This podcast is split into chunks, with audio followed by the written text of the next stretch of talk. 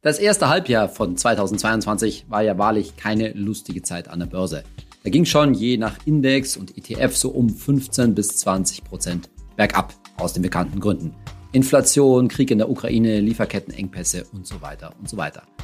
Und vielleicht stellt sich der eine oder andere und vielleicht auch du die Frage, hm, wie mache ich denn jetzt weiter?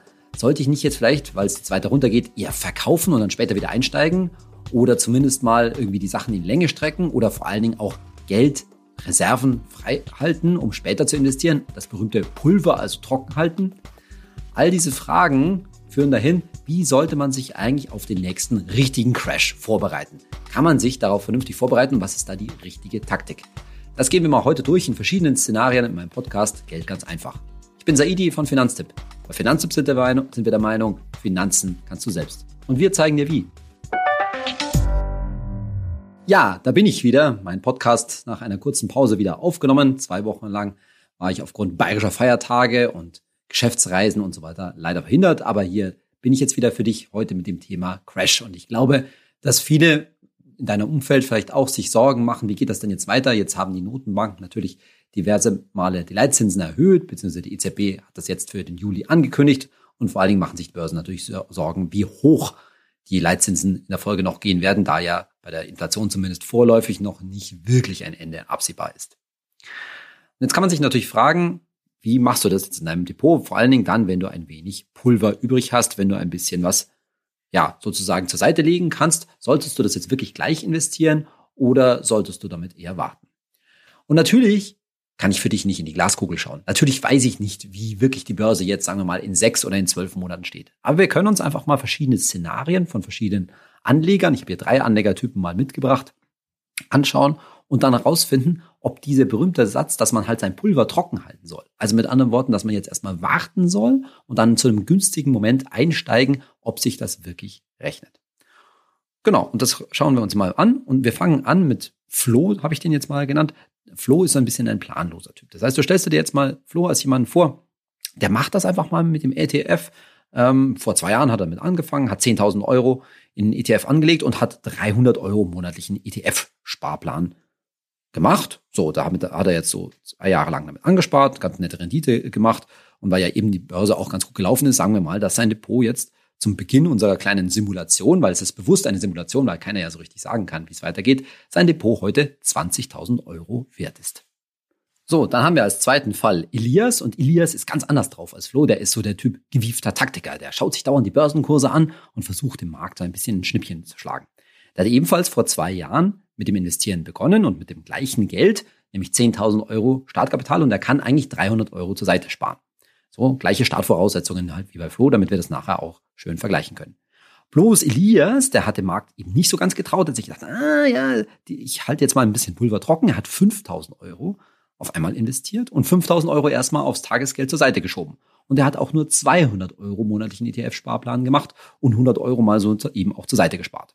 So, das führt dazu, jetzt eben sind wir wieder bei den Startvoraussetzungen, dass heute Elias Depot logischerweise nur bei 11.000 Euro steht, im Gegensatz zu 20.000 bei Flo, hat aber dafür auf dem Tagesgeld immerhin 7.500 Euro rumliegen. Und dann gibt's noch eine dritte im Bunde, Daria, und die hat sich mit dem ganzen Thema ETFs im Gegensatz zu Flo sehr gut beschäftigt. Die weiß schon, was auf sie zukommen kann, so Thema Börseneinbrüche und so weiter, und ist also längst nicht so planlos wie Flo, macht aber genau das Gleiche, hat vor zwei Jahren 10.000 Euro in ETF reingeschmissen und 300 ETF-Sparplan und hat die natürlich auch weiter durchgehalten. Und die hat sich eben fest vorgenommen, wenn es jetzt mal hart auf hart kommt, keine kalten Füße zu kriegen. Daria Diamond Hands. So, und jetzt spielen wir mal ein fiktives Szenario durch, und zwar mit allen drei Anlegern, die sich halt allen, alle drei auch leicht unterschiedlich verhalten. Und anhand des unterschiedlichen Verhaltens kannst du dann auch sehen, ja, was letztlich besser funktioniert und was nicht so gut funktioniert. Fangen wir eben mit Flo an, der sich eben um sein Depot nicht so richtig kümmert. Der kriegt jetzt zum Beispiel gar nicht mit, wenn jetzt zum Beispiel ein erster Börseneinbruch, in meinem Szenario vielleicht zum Beispiel irgendein Konzern, der pleite geht aufgrund der steigenden Zinsen, Überschuldung oder sowas in der Richtung. Und da fällt sein Depot von 20.000 auf 18.000 Euro. Das kriegt er, wie gesagt, nicht so mit. Aber die Krise geht eben weiter. Diese Konzernpleite, die hat Folgen. Da gibt es weitere Dickschiffe, die vielleicht umkippen. Und deshalb rauscht der Markt nochmal um 20 Prozent ab. Und deshalb sind dann von seinen ursprünglichen 20.000 Euro nur noch 16.000 Euro da und das fällt dann Flo auch mal auf, als er dann irgendwie doch mal Nachrichten gehört hat. Und das ist dann schon jetzt nicht die totale Katastrophe, weil er ist doch recht lockerer Anleger, aber irgendwie kriegt das dann doch mit der Angst zu tun, weil darauf war er jetzt nicht so richtig eingestellt, dass das mal so schnell passieren kann. 4000 Euro weg. Also denkt er sich, äh, jetzt kommen wir mal, machen wir langsam hier, jetzt holen wir die 16.000 Euro einfach mal raus, die noch da sind. Und die kann er ja später wieder reinwerfen, ja, wenn es dann wieder besser läuft. So denkt er das sich ganz einfach mal. Also vor lauter Stress verkauft er das mal und eben vor lauter Stress vergisst er aber, dass er ja noch 300 Euro ETF-Sparplan am Laufen hat. Und naja, weil da irgendwie so der Plan halt mal gefasst ist, da denkt er jetzt irgendwie nicht dran, die, dass man die ja jetzt auch irgendwie killen könnte, sondern die kann man ja weiterlaufen lassen. Und vielleicht hat er auch so ein bisschen im Hinterkopf, sich zu sagen, ja, das ist ja jetzt irgendwie nicht so schlecht, da kaufe ich ja jetzt bei günstigeren Kursen ein. Und tatsächlich gibt die Börse und der ETF Flo erstmal mit seiner Entscheidung recht. Denn es geht erstmal weiter bergab, zum Beispiel noch um weitere 20 Prozent. Und er ist erstmal froh, dass er das jetzt nicht noch mitgemacht hat, dass er eben sein Geld da rausgeholt hat. Aber dann ist eben der Tiefpunkt erreicht. Und wenn man das jetzt wüsste, dass das der Tiefpunkt ist, dann würde man an Flo's Stelle natürlich einsteigen. Aber Flo weiß das natürlich nicht. In dem Moment, wo der ETF den Tiefpunkt erreicht hat, da sind die, ist die Nachrichtenlage super schlecht. Inflationssorgen, Schuldensorgen, alles Mögliche. Leitzinsen werden erhöht. Und da denkt sich Flo, boah, nee, also Moment mal, ja, da bleiben wir mal schön an der Außenlinie. Aber tatsächlich dreht sich das dann halt irgendwann und dann beginnt der ETF wieder zu klettern. Und Flo, der traut dem, traut dem Braten überhaupt nicht und denkt sich, ja, jetzt könnte man vielleicht wieder rein, aber jetzt warten wir noch mal ab. Und tatsächlich, dann kommt der nächste Rückschlag und dann sind alle Gedanken an einen Wiedereinstieg erstmal weg. So, und so geht das über ein paar Monate, ein halbes Jahr ungefähr weiter. Und auf einmal hat sich der ETF schon wieder von seinem Tiefpunkt so gute 25 Prozent erholt. Und jetzt ist Flo in der Lage zu sagen, boah, ja, das sieht doch jetzt schön besser aus. Jetzt gehen wir mit dem ganzen Geld wieder rein. Weil Flo, der zögert da jetzt auch nicht lange, der überlegt sich da jetzt keine große Taktik. Naja, jetzt haben wir halt das bisschen das Schlimmste aus, äh, ausgesessen und steigt, äh, und steigt wieder ein. Der Punkt ist aber der, dass er sozusagen den richtigen Zeitpunkt, um einzusteigen, ja, verpasst hat. Tatsächlich steigt er jetzt zu einem höheren Kurs, leicht höheren Kurs, wieder ein, wo er ausgestiegen ist. Warum?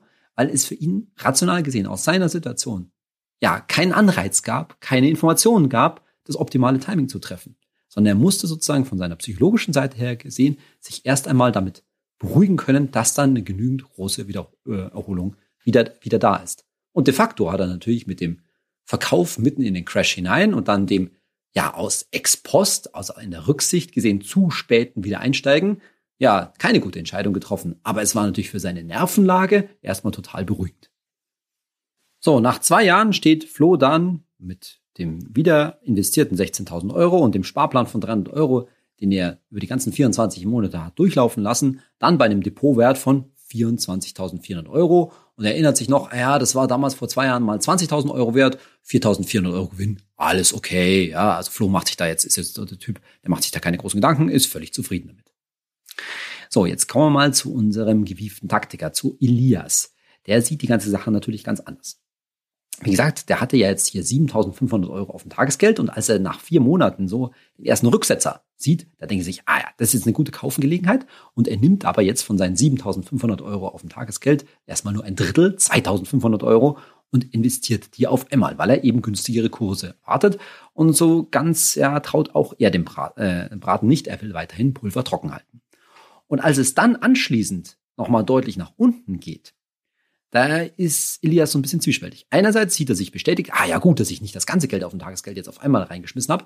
Und andererseits ärgert er sich so ein bisschen, weil, naja, er hätte jetzt mit, also das mit den 2500 Euro noch länger warten können. Und dass er jetzt aber den Rest des Pulvers, also die 5000 Euro, die noch auf dem Tagesgeld sind, dass er die jetzt auch noch nachschmeißen könnte, das gibt's auch bei Elias nicht, weil die Nachrichtenlage, wie gesagt, ist zu dem Zeitpunkt völlig katastrophal. Wir sind jetzt so richtig in der Krise, ja, totale Inflationssorgen, Lieferketten zusammengebrochen, Unternehmen gehen pleite, Staaten pleiten, kündigen sich an. Da denkt doch keiner ernsthaft, also muss man schon gewaltigen Mut aufbringen, da zu investieren. So, deshalb schaut sich dann Elias folgerichtig in den kommenden Monaten erstmal die Kurse an und ist in dem Moment so psychologisch gesehen nicht so weit weg von, Eli äh, von Flo, bloß dass Flo wahrscheinlich nur selten auf die Kurse guckt so richtig und Elias bestimmt täglich, wenn nicht sogar stündlich, also mehr oder weniger dauernd auf sein Handy starrt. Und er wartet doch jetzt die ganze Zeit, ja, der Kurs von dem ETF, der muss doch eh nochmal nach unten gehen.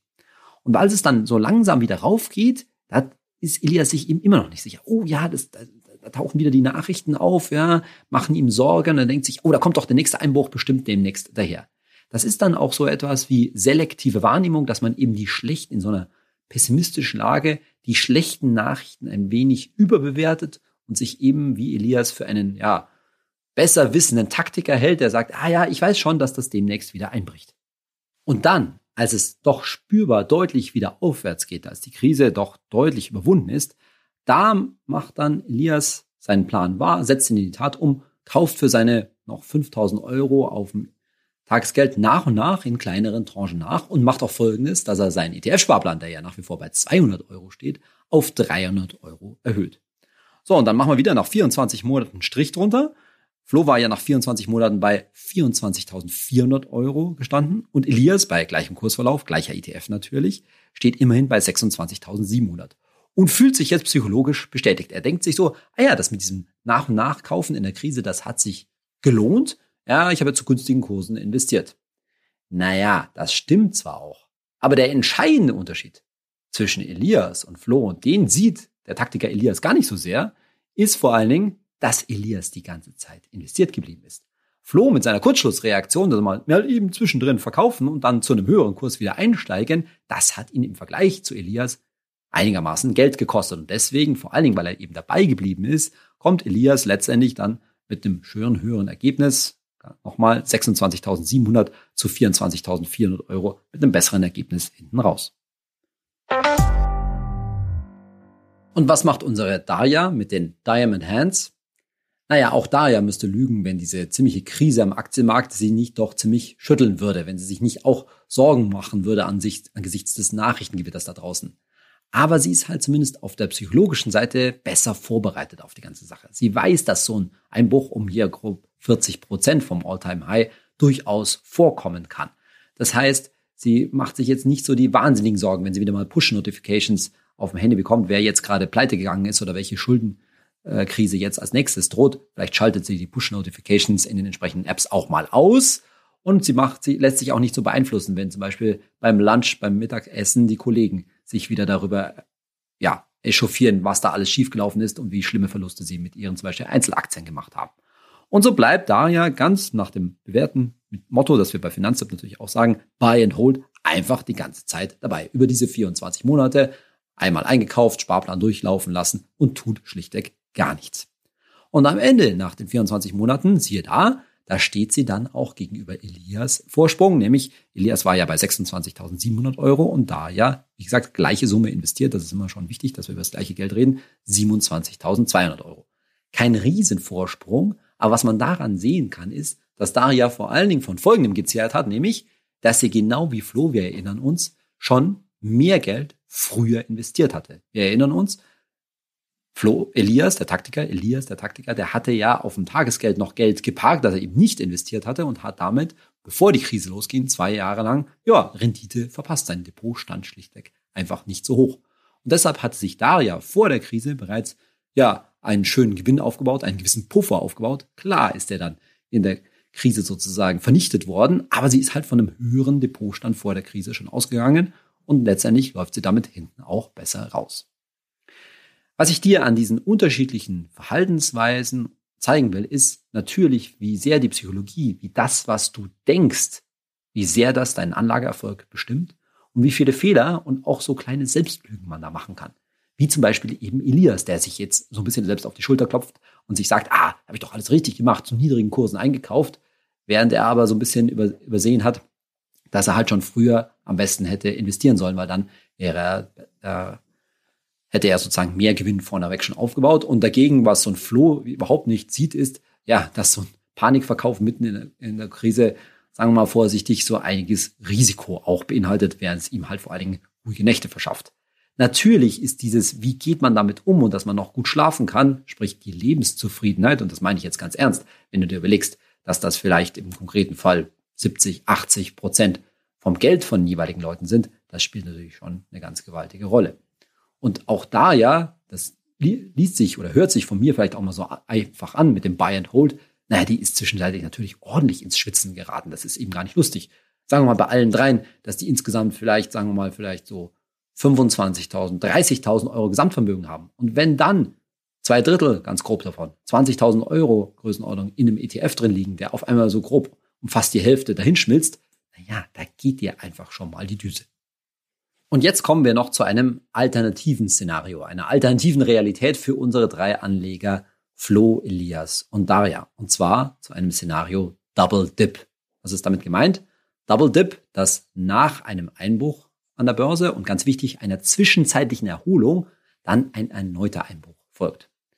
Der Grund dafür kann oftmals darin liegen, dass eine Krise ja weitreichende Folgen hat, die für Anleger, für den gesamten Markt nicht so richtig absehbar sind. Beispiel könnte zum Beispiel die große Finanzkrise 2007, 2008 sein, wo man dann schon mehr oder weniger gedacht hat, dass das Gröbste vorbei ist und dann sich nochmal so diese Schuldenkrisen der Länder, die Euro-Krise, Griechenland-Schulden, wenn du dich erinnerst, nochmal richtig auswirkt. So, und so ein Double Dip, der kann für Anleger so richtig verheerend sein. Erinnern wir uns an Flo, unseren unbedarften Anleger, der mitten in der Krise verkauft, dann so in der Erholung wieder einsteigt und dann ereilt ihn eben nach 18 Monaten dieser Double Dip, dass es so richtig nochmal runtergeht. Und er kann es zunächst mal gar nicht glauben, so richtig, boah, dass das nochmal so richtig, er hat doch gedacht, ja, ist doch jetzt vorbei hoffentlich und er ist doch jetzt wieder eingestiegen und so weiter. Und jetzt geht's nochmal richtig, richtig bergab. Und er hat vielleicht auch die Aktienmärkte nicht so richtig im Blick gehabt mehr, weil er sich gedacht hat, ja, jetzt passt schon wieder, jetzt ist er wieder, ist er wieder vorbei. Und dann kracht's halt nochmal so richtig. Und dann ist er natürlich grundlegend verunsichert und denkt sich, boah, ich habe keine Lust. Jetzt geht das schon fast drei Jahre. Wir sind mittlerweile im dritten Jahr der ganzen, ganzen Krise und ich habe überhaupt keine Gewinne gesehen. Ich habe eher Geld verloren bei der ganzen äh, Geschichte. Ich hau jetzt ab. Ich mache das platt. Ich äh, hau alles weg. Ich mache los auch meinen ETF-Sparplan aus. Auf. Und so ein Szenario ist meistens ja letztendlich die totale Katastrophe, weil erfahrungsgemäß sind solche Anleger langfristig verbrannt. Die sind wirklich von der Börse weg. Dazu muss man sich ja in, vor Augen rufen, oder musst du vielleicht auch wissen, dass so jetzt während Corona 2020, 2021 die Anzahl der Aktionäre oder die Quote der Leute, die überhaupt in Aktien investieren in Deutschland, wieder das Niveau von ungefähr 99, 2000 erreicht hat. Also während der neuen Marktblase. Damals in der Krise sind halt so viele Anleger, Stichwort Telekom-Aktie, verbrannt worden, dass die ja nie wieder an die Börse zurückgekehrt sind. Und dass jetzt natürlich das vor allen Dingen eine neue und junge Generation ist, ist natürlich gut. Aber daran sieht man, wie schlimm letztendlich die Folgen von so einem Einbruch sind. Und das kann man natürlich auch zum Beispiel im Moment erkennen bei den Kryptowährungen, dass dort ja, glaube ich, schon sehr viele Leute jetzt das Interesse an Krypto verloren haben, wo der Bitcoin in den letzten, sagen wir mal, grob sechs Monaten so viel an Wert, ganz grob, etwa zwei Drittel seines Wertes verloren hat.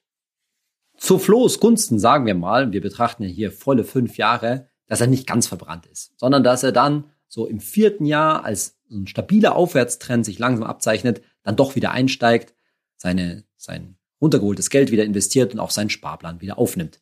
Aber natürlich hat er, ist er immer wieder jetzt zweimal in eine Krise reingelaufen, hat zu schlechten Kursen verkauft, das muss man ganz deutlich sagen, und steht nach fünf Jahren, Anführungszeichen nur, mit einem Depot von 34.400 Euro da. Das deutlich höher hätte stehen können, das muss man auch ganz klar sagen. Man sieht das auch im Vergleich zu unserem Taktiker Elias. Das war derjenige, der ja immer sein Pulver trocken halten wollte. Und der, als dann der zweite Dip, der Double Dip, der zweite Dip kommt, da hat er sein Pulver bereits verschossen. Da ist er bereits wieder voll investiert. Und auch den kostet das alles natürlich unglaublich Nerven und der fragt sich natürlich, wie mache ich das denn jetzt? Oh Gott, jetzt ist es wieder so schlimm und so weiter. Und deshalb modifiziert er seinen Plan jetzt. Er ändert seine Taktik und zwar trifft er die so ein bisschen salomonische Entscheidung zu sagen, na, mir ist das alles zu heiß, ich gehe jetzt mal zu 50 Prozent raus. Das heißt, hat jetzt wieder etwa 16.000 Euro im Depot und 8.000 Euro verkauft er und 50 Prozent lässt er drin. Und mit diesen 8.000 Euro hat er eben den Plan, später wieder einzusteigen. So, das kann natürlich funktionieren. Bloß, wenn du so vorsichtig äh, geworden bist in solchen, in so einer Krise, dann willst du natürlich einen richtig stabilen Aufwärtstrend sehen. So, und das bedeutet, dass auch Elias sich diesen zweiten Dip wirklich lange ansieht und erst als die Kurse schon wieder ordentlich gestiegen sind, eben ein stabiler Aufwärtstrend sichtbar sind, da traut sich dann auch ein Elias mit seinen 8000 Euro wieder äh, reinzugehen. Und das ist eben das Problem. Die Wahrscheinlichkeit, unten einzukaufen. Richtig tiefe Kurse, was auch mal das in Relation bedeutet. Denn nochmal, die Kurse von morgen und nächste Woche kennst du ja im, Moment nicht. Das ist super unwahrscheinlich. Aber immerhin, dadurch, dass er zumindest teilweise investiert geblieben ist und dann eben auch wieder, ja, zu einem vernünftigen Kurs, sage ich mal, wieder reingeht, erreicht Elias nach 60 Monaten, also nach fünf Jahren, einen Depotwert von 41.700 Euro versus, wie gesagt, Flo 34.400 Euro. Und wie immer, wir gehen immer davon aus, dass beide unterm Strich gleich viel investieren, damit wir einen fairen Vergleich haben. Zu Daria mit den Diamantenhänden brauche ich dir nicht viel sagen. Die bleibt natürlich die ganze Zeit investiert. Und ich glaube, dass ihr am meisten der Gedanke hilft, zu sagen, das Geld, was da gerade in meinem Depot ist, plus der Sparplan, es spielt für mich nicht so die Rolle, wie viel das gerade wert ist. Denn, so sagt sich Daria, ich brauche das Geld nicht. Nicht heute, nicht morgen, nicht in einem Jahr und auch nicht in fünf Jahren, sondern das brauche ich erst 15, 20 Jahren wahrscheinlich für meine Altersvorsorge. Und so, so hart das auch für sie wieder ist, wenn es dann nach der kurzzeitigen Erholung im Double Dip wieder nach unten geht, sie hält das eben durch. Und das Endergebnis gibt ihr recht. recht. Flo, wie gesagt, mit einem ziemlich ja, mauen, fast schon katastrophalen Ergebnis von, in Anführungszeichen, nur 34.400 Euro. Elias nach fünf Jahren bei 41.700 Euro und Daria bei 46.500 Euro. Also ein gutes Stück weiter vorne als unser Taktiker Elias. Hat sich am Ende natürlich deutlich weniger Mühe geben müssen mit dem Depot wie Elias, aber am Ende bestimmt doch ein gutes Stück auch mitgeschwitzt. Also Nerven dürfte sie, die Daria, ähnlich viel gekostet haben wie unseren Elias. Aus diesen Geschichten unserer drei Anleger und den beiden Szenarien will ich mal kurz vier Schlussfolgerungen ziehen. Zum einen, bekanntermaßen, hat man an Elias gesehen, warten kostet eher Geld. Wenn wir davon ausgehen, dass der Markt langfristig steigt, dann ist die Chance, dass du etwas verpasst, dass du Kurssteigerungen erfasst, verpasst, relativ groß. Das zweite ist Market Timing, also den richtigen Kurs abzupassen, steckt voller Risiken, vor allen Dingen voller Risiken in dem eigenen Kopf, nämlich sich ja letztendlich in der falschen Richtung beeinflussen zu lassen. Und dann überhaupt diese ganze Versuche, so Taktiker zu sein, sich die richtige Taktik zurechtzulegen, führt dazu, dass man einfach viele, dass du viele Entscheidungen treffen musst. Und wenn du viele Entscheidungen triffst, gibt es auch viele Möglichkeiten, einen Fehler zu machen. Dagegen den Plan, den einmal gefassten Plan durchzuhalten mit dem and Hold, ja, am Ende ist das halt eine Strategie, die man durchhält und damit nicht so viele Gelegenheiten, ja, oft vor allen Dingen ja, Fehlschlüsse des eigenen Kopfes und vor allen Dingen falsches Bauchkrummeln, könnte man sagen, reinzufallen. Und das vierte, das hast du wahrscheinlich auch schon mal von mir gehört, der ETF-Sparplan ist am Ende ein ganz entscheidender Rettungsring. Denn selbst wenn du dich nicht traust zu investieren, wenn du Pulver trocken hältst, über deinen ETF-Sparplan investierst du halt dann doch die ganze Zeit. Und vor allen Dingen kannst du dir dabei halt sagen, auch wenn das so ein bisschen eine Selbstbelügung ist, ach ja, ich kaufe ja zu günstigen Kursen weiter ein. Wiewohl wir wissen, wenn wir daran glauben würden, immer konsequent, dass es demnächst hochgeht, ist es rational sinnvoller, alles Geld auf einmal reinzuschmeißen. Aber wenn du deinen ETF-Sparplan aus deinem laufenden Einkommen bestimmt bezahlst, dann macht es schon Sinn, den natürlich durchlaufen zu lassen. Und dann ist er nicht nur eine psychologische, sondern auch eine rationale Methode, weiter die eigene Aktienquote zu erhöhen und gut investiert zu bleiben. In unserer Kategorie Hey Saidi, eine Frage von Tobi La 123 auf Instagram und er fragt, würdest du bei der aktuellen Inflation 8% weiterhin ein Weltportfolio empfehlen? Ich glaube, dass hinter der Frage so ein bisschen äh, der Versuch steckt zu sagen, naja, Weltportfolio, da kann man ja langfristig bekanntermaßen so eine Rendite von 7, 8 Prozent erwarten. Naja, das reicht ja bei der aktuellen Inflation nicht. Und da, dazu zwei Gedanken. Zum einen wird hier, wenn der Gedanke, das der Gedanke ist, Äpfel und Birnen verglichen. Denn eine Rendite von 7, 8 Prozent pro Jahr, das ist der langfristige Durchschnitt. Und dagegen die Inflation, 7, 8 Prozent in Deutschland derzeit, das ist natürlich ein kurzfristiges Phänomen. Mit kurzfristig meine ich, dass das durchaus eine Weile anhalten kann. Werden wir sehen, wie lange das, äh, wie lange das noch so weitergeht.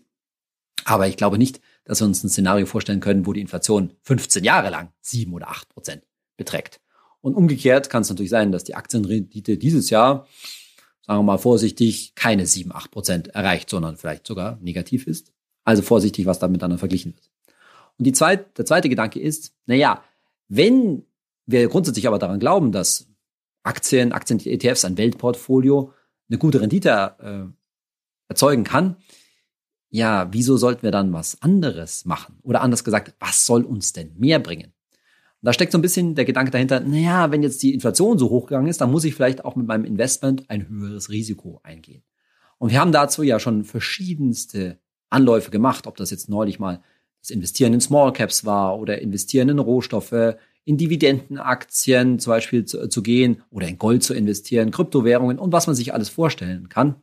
Letztendlich haben wir gesagt, naja, eine sinnvolle oder strategisch gesicherte Rendite, auch langfristig, kannst du nirgendwo dort erwarten. Das heißt zu sagen, das ist immer ein spekulatives Moment und das Basis sollte definitiv weiterhin ein Weltaktien-ETF, ein Weltportfolio bleiben. Warum? Mit dem Grundgedanken zu sagen, es muss sich langfristig für Unternehmen lohnen, zu wirtschaften, Gewinne zu erzielen, die oberhalb der Inflationsrate und auch oberhalb des Zinsniveaus liegen, weil sich sonst langfristig im Unternehmersein gar nicht wirklich rentiert.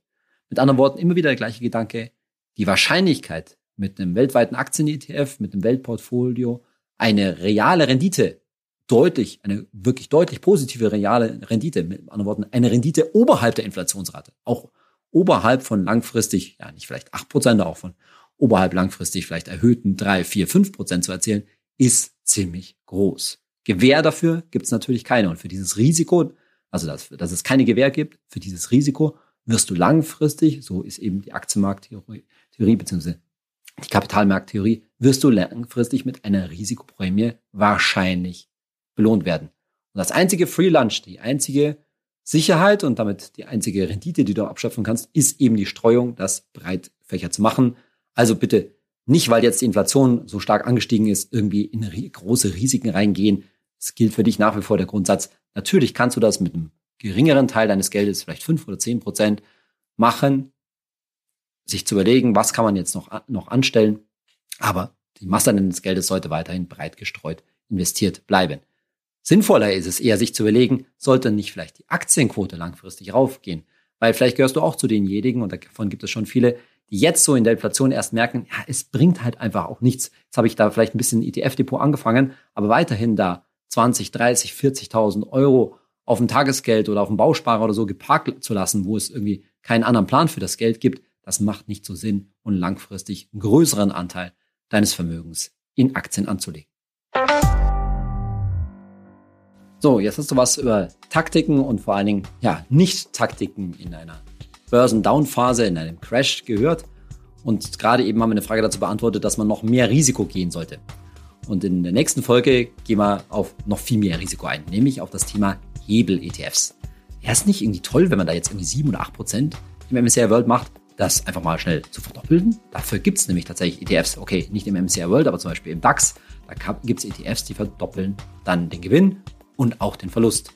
Wie das überhaupt funktioniert und wo das große Problem vor allen Dingen beim langfristigen Investieren in solche ETFs ist, dazu mehr in der nächsten Folge. Ich hoffe, du lädst sie bis dahin auch wieder runter und bleibst und diesen Podcast auch weiterhin gewogen, indem du mir eine gute Bewertung hinterlässt, wo auch immer du dir diesen Podcast runterlädst oder ihn streamst. Bis zum nächsten Mal, dein Saidi.